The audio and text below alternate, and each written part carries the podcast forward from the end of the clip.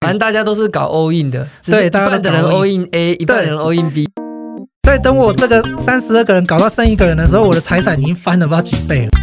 反正你要知道自己要赚什么钱，不要说是盲目的去赌输了钱就想熬回来，那就会很惨。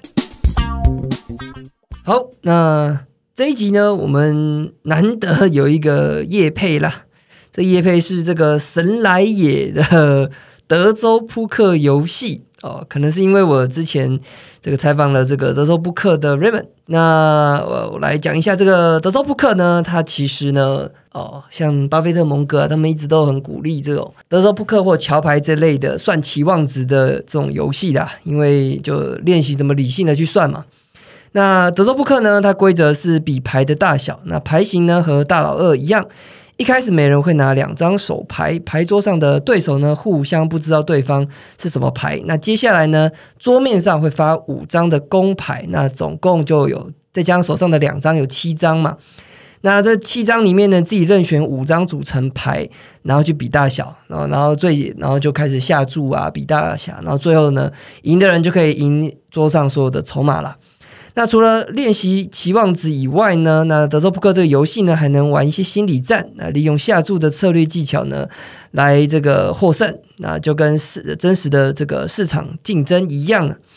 那就蛮刺激好玩的。那最后，如果你对德州扑克呢有兴趣的话呢，可以来试这个神来也德州扑克，它是台湾最大的线上休闲这个德扑品牌，拥有新手入门的胜率分析工具。各类等级的对手呢，让你不会一开始就被惨电，慢慢练习入门。同时，也是台湾唯一一家本土公司通过国际公平发牌认证，每场牌局呢都是真实随机几率，让你免费的练习。那有兴趣的听众呢，可以在这个本集节目的说明栏呢，点击神来也的这个德州扑克下载链接。那讲到德州扑克呢，那之前采访的这个 Raymond。呃，他呢，我在我在 FB 在前几天也有碰过啦，因为他他现在跟他的另外一位这个也是德州扑克的好朋友 Ryan 呢，R Y A N，呃，他们现在都在搞这个区块链呐、在呃玩这个加加密货币啊。那他们呢，想要打算组一个这个很强大，我感觉起来他是蛮认真的，就是很强大的这个中文的这个社群呃，然后里面就可以交流有关加密货币的投资。要加入这个群的方法呢，就是买他们的这个 NFT 啊。呃，就是买买 N A 有有这个 NFT，你就有资格加入这样。那这个 idea 其实也不是他们独创的，其实在国外就已经都有这样子的 idea。那我自己觉得，这个能够有机会可以进去的话，学习是蛮不错的。那这个 NFT 他们好像一开始发行的价格也不贵，这样子，他们打算一开始做做口碑啦。那之后可能也会有第二波跟第三波。那不过接下来会先发行这个第一波的最小的群，这样子做最有品质的交流分享。那呃，那我也在里面啦。那我也很期待会看学到什么。那有兴趣的人呢，你可以呃去听这个 Raymond 他的 podcast 叫《优势人生》，还有他的这个好朋友 Ryan 呃 Ryan Wu 的这个 YouTube。好，欢迎收听深红投资。那上一集呢，我们这个咖啡跟我们讲了一下他的有关赌场的一些经历啦，跟一些有趣的事情。那这一集呢，我们继续来分享一下有一些蛮有趣的、特殊的技巧。好了。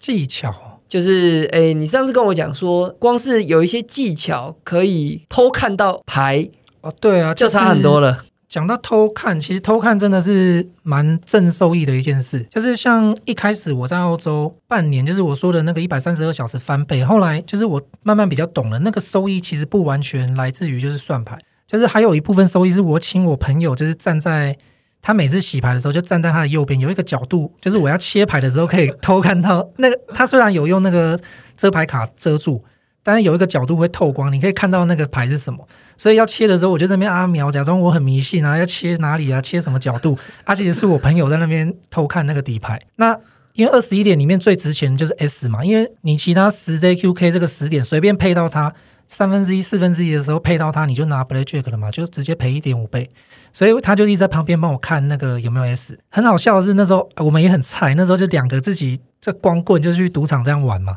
那也没有受训，那我那个朋友干也蛮干，他在旁边就偷看，然后 有时候好不容易看到那个底牌是 S，他就很激动，然后呃，是 是是，就跟我是是是，然后干那次我就整个傻眼，然后结果荷官也傻眼，那个荷官刚好是一个大陆妹，就移民澳洲的大陆人，然后他那个那个大陆妹也蛮可爱，他就探头看了一下那个底牌，然后他转头跟我们说。不是是呀，是 S 呀，然后哇靠，我整个飞机发麻，我就叫我朋友干，以后你做机那个 pass 不要那么明显啊，你给我扎个眼点个头就可以了，所以就很尴尬。那个是技巧之一，但是我我还有听过，就是我朋友，但是那不是我自己没有看过，但是是我朋友他们之前去新加坡的那个那边打牌，那有一组人，他们就是专门玩，我印象是三卡扑克，那他们就是他们的绝招就是偷看那个三卡扑克的底牌。只要知道一张，你照着他们的策略打，就有正期望值。那因为那个三卡扑克都是很高的桌子，然后那个高脚椅，所以他们可能要么就是诶坐，就是自己往后躺、往后仰，然后就是偷看那个底牌。那这样很明显嘛。结果他们后来发了发现一招更绝，他们就是假装一个佣人，然后推了一个那个有钱人，然后就是掰卡，就是还果石膏，就推着轮椅还要去打。那为什么要轮椅呢？就是因为轮椅就不用坐他们高脚椅嘛，所以就那个轮椅就非常低，所以他们就在那边一直靠那一招。就是赢钱，就后来一直被赌场发现之后，有一次就是我听我朋友说，那个保安开始追他们，那推他的那个人就推着他筹码收一收，赶快跑，就发现那保安跑更快嘛，结果最后那个残障的人也跳起来干两个轮椅不要了，就是冲出赌场了，干这笑死。所以 靠背，所以你就反正就是想办法偷看牌就对了，对对。那你只要被你看到一张 A 系，你只是。这个其实是很多，你有认真去研究，就是这个是很神奇方式。只是我们平常一般人在家里打牌、洗牌喷了，或者是发牌不小心漏了一张，我们没有好好去运用而已。但是其实这个都可以从数学证明出来，是有非常高的正收益。OK，就以二十一点来讲的话，是看到 A C 非常的值钱嘛？看到 A C 你就打很，你就打很大嘛？对对。但是有些比其他游戏可能看到别的牌，它可能会非常有价值。对对对。像刚刚二十一点，除了 S 跟攻都是很有价值，但是如果你练，像我有那种很神的朋友，是练到切牌，他可以准确到可能就是会切到你要切几张就有几张，所以你就算看到小牌，他那时候就把小牌切给荷官啊，如果是大牌就切给自己，那个收益就超高，但是那个就是。很吃天分，或者是你要在家里练，那个就不说了。那你刚刚说别的游戏，哎，二十一点就是需要攻跟 S 嘛？如果你觉得这两个牌就是切给自己，这个是比较简单。那还有百家乐最值钱的就是九或八，因为大家都知道它是两张牌加起来比个位数的大小嘛。所以如果你已经是九了，那很容易拿到另外一张是十嘛，因为扑克牌里面最多就是十点嘛，十 J U K 都是十点嘛。所以你你会去切八点或九点出来给自己，或者是你偷看那。底牌是什么？那你就算到那一张的时候，你就中注。如果那张是会给闲家，你就下闲家赢；如果那张给庄家，你就下庄家赢。这样，那也是收益非常高的。好的，好的。那是不是之前你有说，就是在赌场里你有玩过一次，发现牌有折到？对对对，那也是我在澳洲那时候就是懵懵懂懂，就是你在那边打嘛。那因为我们赌客不会摸牌，所以他那个牌是重复使用，就是玩玩玩到就是打过的牌就收到旁边那。牌快没的时候，他就收起来重新洗。荷官自己会洗，他不管怎么洗，我就看到有一张牌的角可能就是荷官自己折到了。那好死不死，那张折到了又是 S，所以他每次牌立起来横切面给我的时候，那正常应该很顺嘛，每张贴的很齐啊。因为折到了，所以那边会变成有一个黑缝缝。所以那一晚我就是一直抓着那个黑缝缝切，就想说老子今天不回去睡觉也不吃饭了。刚刚第一次就是很蠢，就在那边哎看到洞很兴奋，然后切下去就他不是。切下去就是前排变后排，后排变前排嘛，就靠腰那个切错边，那个 要打的牌被切到后面变打不到啊！就是那时候很笨，就自己摸索。但后来知道，就是一直把它切出来就打，然后一直打到那个他们换新牌为止，我就回家了。就那那晚算赢蛮多钱的。好的，好。那呃，你之前是不是有说那个洗牌机其实也可以破解？对，洗牌机确实可以破解，因为赌场也是防算牌客嘛，所以你如果手洗，你不可能每每把都洗牌，所以一定就是六副牌可能打了五副之后就洗牌。那你防心比较重的赌场，可能只让你打三副，那有三副还没发，他就洗掉了。那后来就是发明这个机器，就是你每打完一手，他就把牌就丢进去就洗。所以我们刚刚说过，上一集说过那个叫做取后。不放回，所以你可以算失衡嘛。结果现在洗牌机是，哎，打完就丢进去，变成取后放回啊。你每次里面的几率都是完整的六副牌，你便没办法算嘛。可是后来就发展成没有算。他们之之前攻击那个二代机就是这样，因为那个牌吸进去它是随机的，就是里面那格子可能转一格，它可能吸进去两张，有时候是吸一张。那如果你 S 跟你前一张，例如说前一张是红心二，那下一张是 S，这两张同时吸到同一格，那这时候你就继续打。那它那个牌是一直轮转的嘛，无限循环嘛，所以你看到那个红心二出了，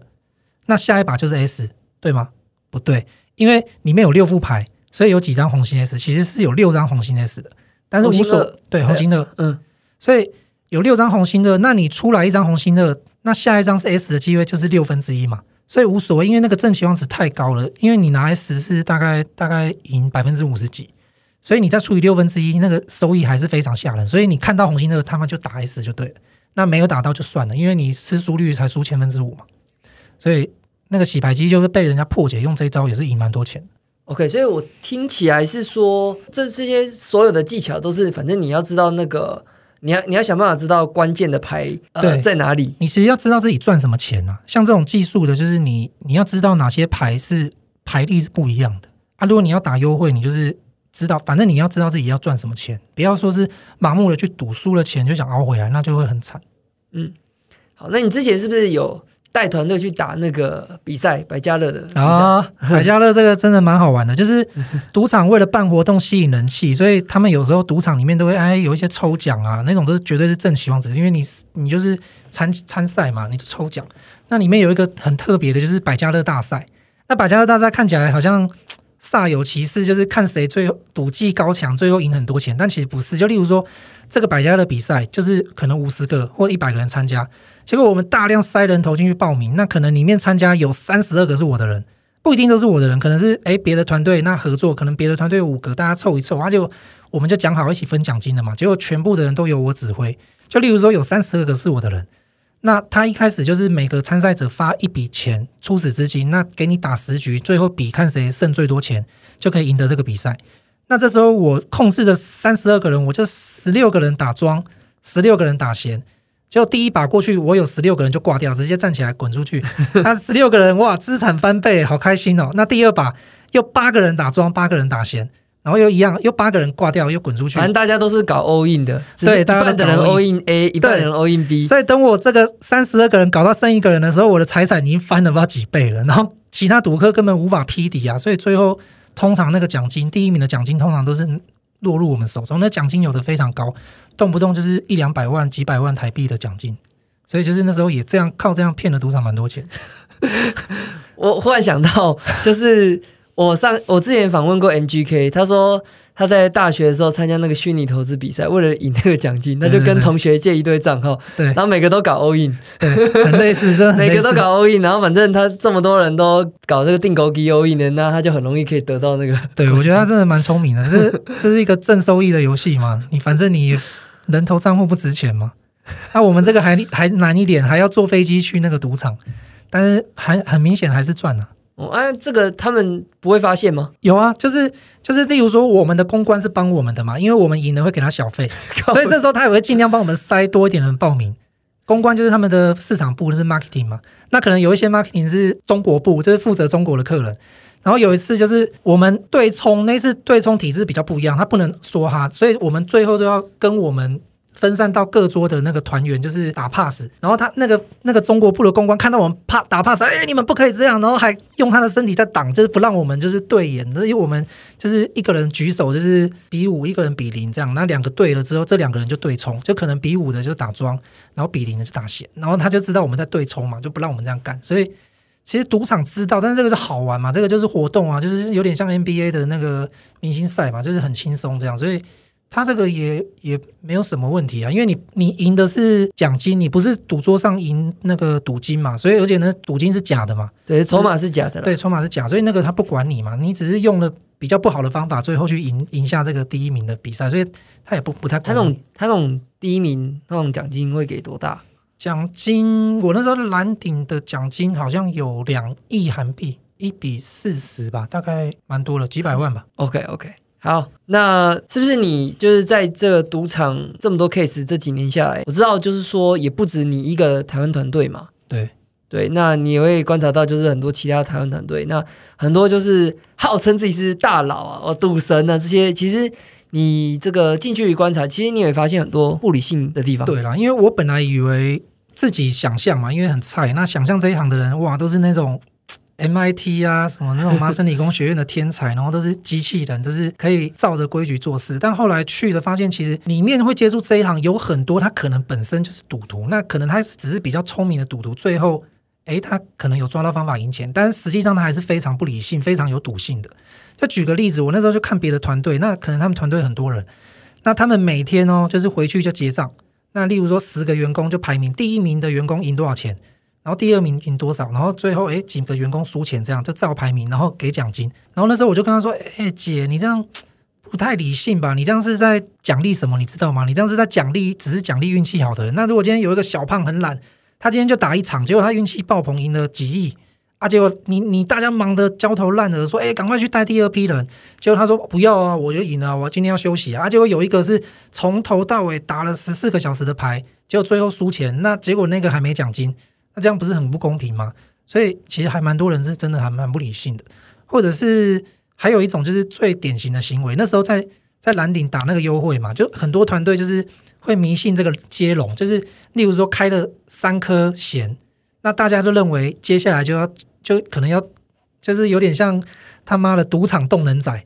那股票是动能，是看到现在涨就就跟着涨啊，跌就跟着跌啊。他认赌场大家都认为是独立事件嘛，国中生就知道，结果你也在动人仔，就认为三个弦之后就会出长龙，所以他们那时候就不出长龙的意思就是也是继续开弦，对。啊，因为我们那时候打桩是输比较少的，所以大家正常的打桩，所以他就要求他的员工就是三颗弦之后就不打。啊，结果就是这样的行为，就对我们来说就很不值得啊。因为那时候一团乱，那那我们是要达到一个分数才能领优惠嘛。那那个后面那个荷官经理可能看到你没下注，就把你的分数按暂停。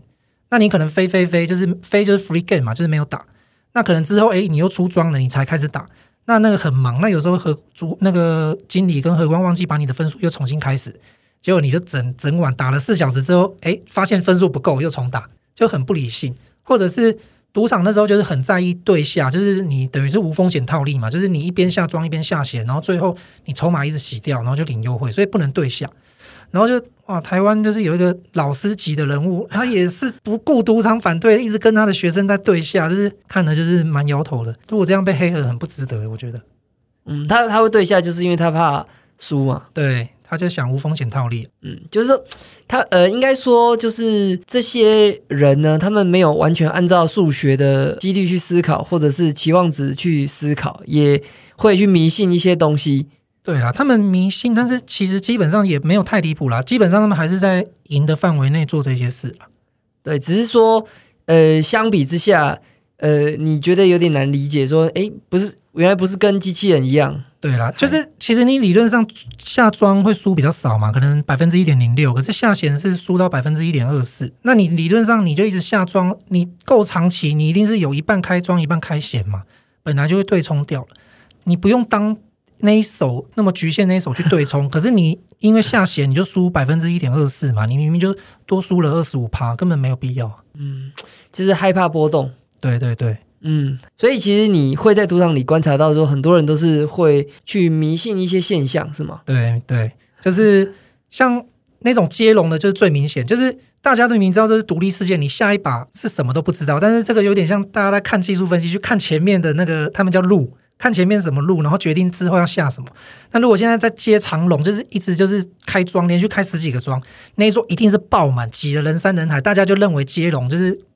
赌场赌场动能仔就认为那个龙会继续开，所以大家就在接龙。那还有一派就是反过来，就认为说我现在丢硬币丢了很多正面，那等一下丢出反面的机会会比较大。这个明明国中生就知道不会嘛，可是有的人就在那边砍龙，就例如说已经输了，诶，他下弦，结果开了五次庄，结果他就继续加大翻倍，继续继续压那个弦，就是希望把那个龙断掉。这样通常那个都都蛮惨的，而且其实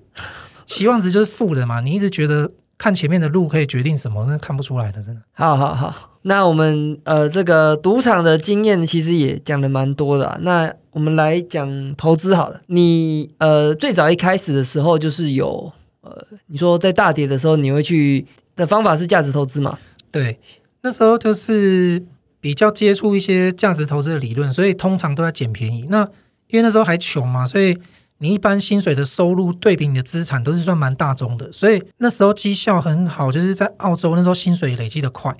所以每次就是遇到一些大跌，可能系统性的大跌，就送分题你也不管，你就打进去打你喜欢的公司，或者是有一些多就是不好的事件，就几次可能例如说遇到之前苹果说要改玻璃机壳，那我们台湾的那些金属机壳厂就跌爆了嘛，可是它明明就还有生产笔电啊。桌机啊，其他机壳嘛，影响真的没有那么大。你进去捡都捡到便宜，或者是之前一些大陆的鞋厂、越南的鞋厂排华，工厂爆掉停工，那个都乱跌一通。我通常都是这个时候进去捡便宜，然后最后的绩效事后看起来都还蛮好的。那你卖点呢？卖点那时候通常就是到合理价或者是昂贵价就会把它卖掉了，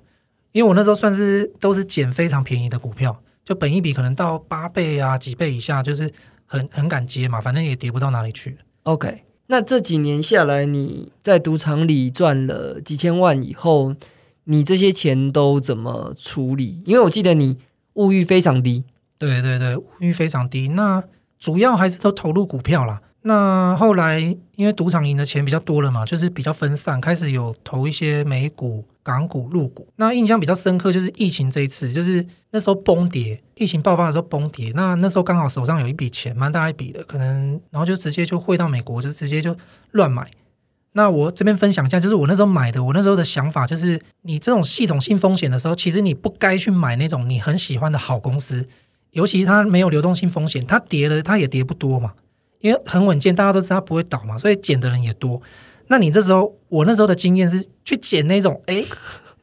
会倒不倒之间，然后但是你又知道它的现金其实是你估计起来是可以撑过的。所以那时候我就那真的有几间倒就算了，因为这个期望值还是非常高，就是我可能分个二十档，那乱打打一些什么赌场股啊、游轮股啊这些会倒，然后就最后就是。可能有的就翻两三倍啊，三五倍，然后最后卖掉，哎，运气好也没倒嘛。所以就算那时候倒了，其实你的正收益还是非常吓人的，因为你你那个流动性有风险嘛，所以其实跌下去其实都是可能涨上来，涨回原本的八成，你都可以赚三倍五倍的。可是如果你去买什么中华电信，你就算这种暴跌，你就跌个跌不到六成吧，那你涨回原本，就算涨得比原本很高很高还高，那你也没有翻倍啊。所以我那时候做法是分散打到这些。稍微流动性有点危险的股票，其实你我我觉得，因为你是专业的赌徒啊，所以你其实你在赌场里面，你那个是不知道下几手，你已经完全练到，就是你你这把对啊，你你就是用数学下嘛，所以你这把输输输赢输赢输赢，你那个完全习惯了，所以你套用在股市上。你这样打散三十只，对，然后你那个这只输掉又怎样？反正你这只另外一只会翻两倍三倍回来嘛？你可以很容易这样想。我觉得一般人应该蛮怕的。如果你我觉得这个就是也需要一定的训练啊。就是像我一开始就是跟我的员工、跟我家人去帮我打牌的，我也是训练他们，就是希望他们能看到背后的期望值，不要看当手当下那一手的输赢。但是我觉得这很难。我说的当下输赢，就是例如说我现在下一百块，那哎，运气好下到下对人，我不是赢一百块嘛？然后运气不好是输一百块嘛？那不要去看到说我当下这这一手是赢一百块还是输一百块，我就是已经麻木变机器人了。我如果知道是正期望值，那我就知道我这一手打下去，不管输赢，我就是赚一块。我打一百手，我就是赚一百块。我就是希望训练他们到这样，就是可以很冷静的只看期望值。但是我觉得真的很难。就是我这原本我自己还没有接触这一行，我会觉得好容易，我就是数学嘛，你就是像小时候玩大富翁，你就做正确的事，绿卡买下去，红卡用下去，就是会赚钱嘛，只是看数字。可是大家把它想成钱之后，就很难做到，会认为说啊，我现在压三十万，一台车就没了，就是会想到这些。但我就叫他们把那个当塑胶，你们不要 不要管那个是什么价值。所以套用到股票也一样啊，就是你也不要去管当下的涨跌，你只要就套。那个价值投资的观念，你永远就只要观察每天，你不管是用本一笔去估，或者是用呃现金折现模型去估，反正你知道它的价值在哪里。那你现在只要价格永远是比它低，你就认为它会回归嘛，回归它应该有的价值。所以你就是每天检视，可以就买了。你就是只看这个期望值，不要管说啊今天又涨了又跌了，不管嘛。你跌了一段，你如果还有钱，那应该更开心再去买更便宜嘛。价值投资人是都这么做了，但我虽然知道深红现在转这个疯狗流做的不错，有可能慢慢就没有这样子去接刀了。哦，不过也是都很多策略都会做啦。我嗯我我觉得你刚刚讲，我也蛮有感觉，就是有一些已经我们把策略已经变成量化了哦，它已经是我们过去跑可能十年以上的回测，嗯，然后跑出来线图，这样这个策略就是会赚钱。对，然后可是你每天就是呃那个那个讯号是电脑出来，就叫你要下多少单位，对好，那你就手动下下下。那可是你当你连输的时候啊，信仰不够的人真的会对对对，会下不下去，就会怀疑，你知道吗？因为之前在赌场跟股市，我的观念就脑袋被分开，我也没有很理性去想这个股市这件事，所以我以前就是也很没办法接受，就是那些在那边短进短出。后来哎，发现其实你们这些短线短出在做的事，不是真的乱赌，其实是跟我在赌场做的一样的事。你是长期统计是正期望值，虽然中间有赢有输，但是我其实打的够分散嘛，就算一一档爆掉根本没关系嘛。那长期就是赢钱，其实跟我在赌场是做一样事，所以现在慢慢就跟你们聊天就比较能接受这样。对，哎、其实真的就是说我，其实我昨天吧，还前天我才看那个文艺复兴的故事，对，就是国它是国外一个专门做这种很多短线量化。收益给人家五十趴抽成那件。对，，其实我觉得啦，就是因为我们现在已经在做，我们团队已经在做类似的事情了，所以我已经慢慢越来越有 feel。它其实就是很多种策略构成的，就诶诶，应该说它开发了超级多策略，然后每个策略可能就是在嗯这个商品，它发现在某个 moment，对然后某一个事件发生的时候，你就去做它，然后就会赚一点钱。对而且那个赚也不是百分之百哦，它可能就是六十趴的胜率而已。对对，那可是风暴比可能是一比一，对或是二比一，反正不管，反正一比一也赚嘛。对你知道胜率六成，一比一也赚嘛。所以就发现这个这样可以用，然后就这样用，这就成为一个策略之一这样子。嗯，然后这种策略可以有好几个，因为这种策略通常呢，它都有一些容量的限制，它就它不可能让你就是十亿、一百亿这样子打进去。对对，就跟你赌场一样，你你所有的策略也都有容量限制嘛。对对对对，所以我觉得文艺复兴它就是这样子收集一个、两个、三个、四个，所以它就是找最顶级的数学家，然后去收集这种策略一百个、一千个、一万个。对，你说这个我也很有感，就是所有事情你都不该只单纯去看表面上的输赢或者是什么胜率，你应该是看最后的期望值。即便你胜率只有一成，你十次只有一次会赢钱，其他九次输，诶，这样是不好吗？这样其实也没有不好，因为你前输了九次，可能每次输一块，结果你赢的那一次是赢二十块，那最后期望值也很明显是正的嘛。所以不用就是很在意那个输率，就是其实是赔率跟输率综合起来考量，然后看期望值。所以赌场也是这样，因为有的东西就是像那种边注啊，可能是十几手才会中一次。就是例如说啦，我举例，就是你下对子，那对子正常的期望值来说，你例如说你已经先拿一张五了，那你下一张要出五的状况是不是大约等于十三分之一？因为扑克牌有十三个号码嘛，所以你每十三次才会中一个对子。可是赌场只赔你十一倍。可是今天你如果有算牌哦，你发现牌库里面十张最后有六七张都是五，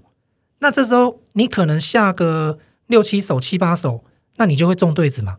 那也不代表你每次都会中啊，因为你可能输输输输输，可是你知道你长期下来六七手就能中一次，可是每次都赔十一倍，那还是正期望值。所以股票也类似这样，你不用胜率，有的人就说啊，一定要我胜率要五成或者要六成，其实不用，就算你看你的策略，如果你是你只有三成会赢，可是那三成赢的量是够大，可以 cover 掉你另外输的七成，还是会赚钱的。对，这个其实其实疯狗流也也像这样了，疯狗流或创投都像。疯狗流就是你去看那个主力的思维，日本的这个 CIS 这个疯狗日本疯狗王，他就说他胜率才三成，嗯，可是每次那个损都损很少，对对对他吃都吃一段。对对啊，创投其实也是类似的思维啊，就是投十个创投，八个共估也没关系，反正有剩下的有大赚就好。对，期望值太高了，可是这个在人性上就是说不舒服，不舒服。对 可是你只看胜率也不不不对啊，因为有些赌徒就会这么做、哦，就是胜率很高，他做的就是那个马丁就翻倍，就是我输了一百块输了，我压两百块。然后再输又四百块，这样一直都会赢。可是你会发现，你赢赢赢像楼梯一样爬上去，可是有一笔连输你就嘣就下来了。所以你做的还是负期望值，即便你胜率很高也没有用。对对对，反正胜率跟赔率两个加起来才是综期望值。对，好的，那这个那你现在啊，就是说像现在赌场没 case 嘛，嗯，那之后当然开放有 case，你算下来，如果有机会，你还是会去打，对对对，就到处去打嘛。对。那所以你平常自己的资产你是怎么分配？主要就是股票对放着。票其实都还是会买满，但是里面我比较特殊的是，我拿出来做其他用，因为它是不同值性嘛，所以资金算是没有同涨同跌这个属性，不同方向的，所以我开了 IB，那 IB 它是其实它的制度是只要保证金，所以你是可以买超过，就例如说你入一百万美金，但可能可以买到五百万、六百万，所以我的资金可能是流出来，就例如说我现在有拨一笔钱在挖矿，那例如说我现在拿五百万出来挖矿。那我里面不用真的拿五百万出来嘛？我里面的资金还是买满的状态，等于是跟 IB 借钱，它利利息一年就一趴，看货币啊，有的就两趴，就非常便宜，比你房房贷还便宜，所以就拿出来做事，然后或者是这些钱，我就拿去打赌场，就是这些钱都可以拿来做额外的投资，就是其实就可以想象成你在赌场，那你有十桌，那每一桌都正期望值嘛，你不会就是一直打一桌嘛，你你一直打一桌打了十手，跟你每桌打一手是一样意思嘛。那你这个时候资金是不排斥，你不会说十，你会把十桌的钱加起来，认为你打太大了。其实没有，你还是每桌子打那么小。嗯，就是说你其实还蛮懂得把那个资金榨干的，一直灵活运用。对，因为赌场这个就是你会很重视那个凯利公司，因为我知道像你们那个。在做疯狗流嘛，可能也会考虑这个，但是没办法很精准。但是赌场因为它是确实的数字，所以你是很精准，可以算到百分之几，然后那个资金应该要打百分之几。那如果你打太小，那很安全嘛，可是你的收益就很慢啊。那你打太大，又很容易破产。所以基本上我们都是用凯利公式去考虑这个投资这个风险，跟不管赌场项目还是股票，我都是这么做。OK，那。呃，所以听起来你主要是股票为主，然后反正你需要赌场需要用到资金的时候，你就用 IB 去借出一趴，现在是一点一趴的利息，然后去拿去日币跟那个欧元，我记得现在都还是一趴。对，然后然后你是不是还有拿去挖矿？对对对，就是小小的啦。之前就是听那个财报狗的节目嘛，那他们可能在研究那个硬碟。的那个公司 G R B，对对对，所以我就有稍微丢一点钱去试试看，这样还蛮好玩的。嗯，好，所以，我因为我觉得你因为有这个赌场的这些思维的训练呢，所以你其实很在意说你的每一分钱有没有做很好到淋漓尽致这样。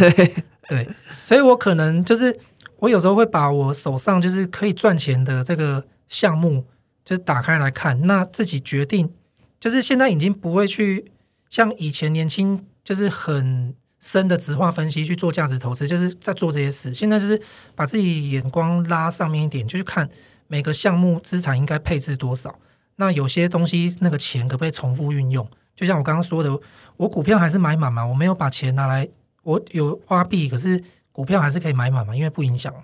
那就变成把钱分散打散到不同的项目嘛。像之前就是还会去做一个项目，就是带着员工那。去飞世界各地，那可能有一些换钱所，就是观光客的那个换钱所。那你会发现每个地方的换钱所的汇率不一样。那可能你在这边买了，例如说买了美金，然后把美金拿到另外一个地方卖掉，诶，钱还变多了。所以这就是大家不会去注意的小事，就是其实这样是可以赚钱的。所以那时候就是哇，每天都提了一箱很重的钱，然后在飞机上飞来飞去，就是有价差的时候就会这么做。那讲到这个，我就想到赌场其实也有也有这个，如果你。就是够细心，这些钱都是会是你的，所以够细心的人都有钱赚。就是赌场有的是，例如说每天九点他会更新一下今天换汇的汇率，因为很多国的客人嘛，那可能就是每天九点他会看一下现在金融市场上的汇率是多少，那当天就调。那所以你到隔天的二十四小二十三小时之后，到隔天的八点半，你明明知道金融市场上，例如说美元已经崩跌了。可是他那个九点，他还是在前一天的那个价格啊，所以这时候你那个银行跟赌场会有一个价差可以差，可以搞，就看你怎么做这样。就是很多小细节是可以赚钱，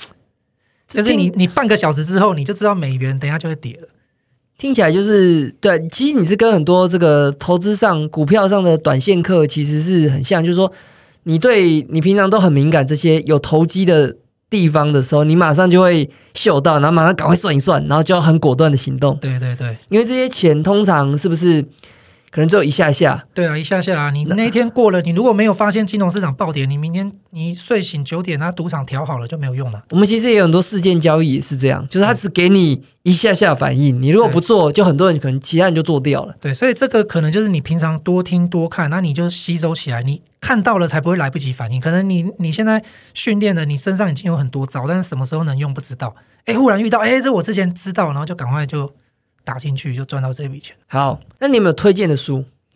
推荐的书哦，你是说只投资吗？都可以啊。投资的话，我自己是看有一有一部片，我印就是印象很深刻，就是那个瑞达利欧的那个一个动画片，对不对？经济对对什么？什么 经济运行那个，对对对对我觉得那部片看完，让我就是比较了解整个周期，然后你会比较勇敢的去知道你在做什么，所以我觉得那部片对自己做价值投资应该是蛮有帮助的。然后另外就是安全边际，安全边际也是你对价值投资是会很安心，你知道自己在干嘛。那本书我觉得蛮重要的。然后其实最早就是大学，我觉得最重要的是个启蒙，就是我看那个《穷爸爸富爸爸》，那看完之后就有很很有冲动去理财。但是那一本看完，其实不知道是要怎么理财嘛，所以我一开始就是拿了从小到大的红包钱，就是去银行，就是诶，我觉得设定存，就例如说多个几趴也好。结果那时候就是遇到坏理专了，那时候银行的理专自己也不懂啊，整天说啊，你这个小孩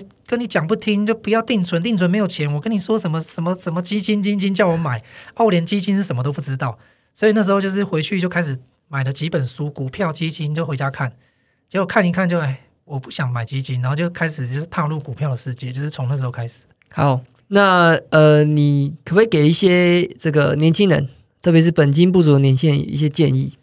本金因为你算是背景也不是很好的嘛，所以其实你来讲是蛮好的。虽然 虽然你这个起家的方式是赌博了，我觉得就是年轻人应该去多听多看，你不要把自己限制死，就是去觉得别人怎么说说什么东西你就全信，你应该自己去多看多听，然后多想，然后你在每阶段都做不一样的事。我举个例好了，就是股票，当然很多人在里面靠股票赚了很多钱，可是今天你就只有二十万、三十万存款，那今天你很厉害好了，你一进去就是虐杀其他韭菜，给你一年一百趴，好不好？那你就只有二十万，你搞了一年累得要死，你就多赚二十万，给你翻倍，二一百趴在股票里面算还蛮神的，已经吊打很多人了，甚至一些专业经理呢。可是你就赚二十万，那你这二十万，那我还不如去找个好好找个工作，然后还兼差，晚上去个家教，那我一年要赚一百万很不难呐、那那你为了赚这二十万，所以你那个阶段是不适合做这个，所以你每每个阶段去做每个阶段的事。你可能这个阶段就是努力存钱，那下个阶段做什么？就像赌场最后也会有它的胃容量限制，所以我觉得赌场我也不不可能一直靠这个做到最后，因为一去可能例如说我资金以后大了有几亿了，那我每次去就只赚个一两千万，干也会变懒得去啊。嗯，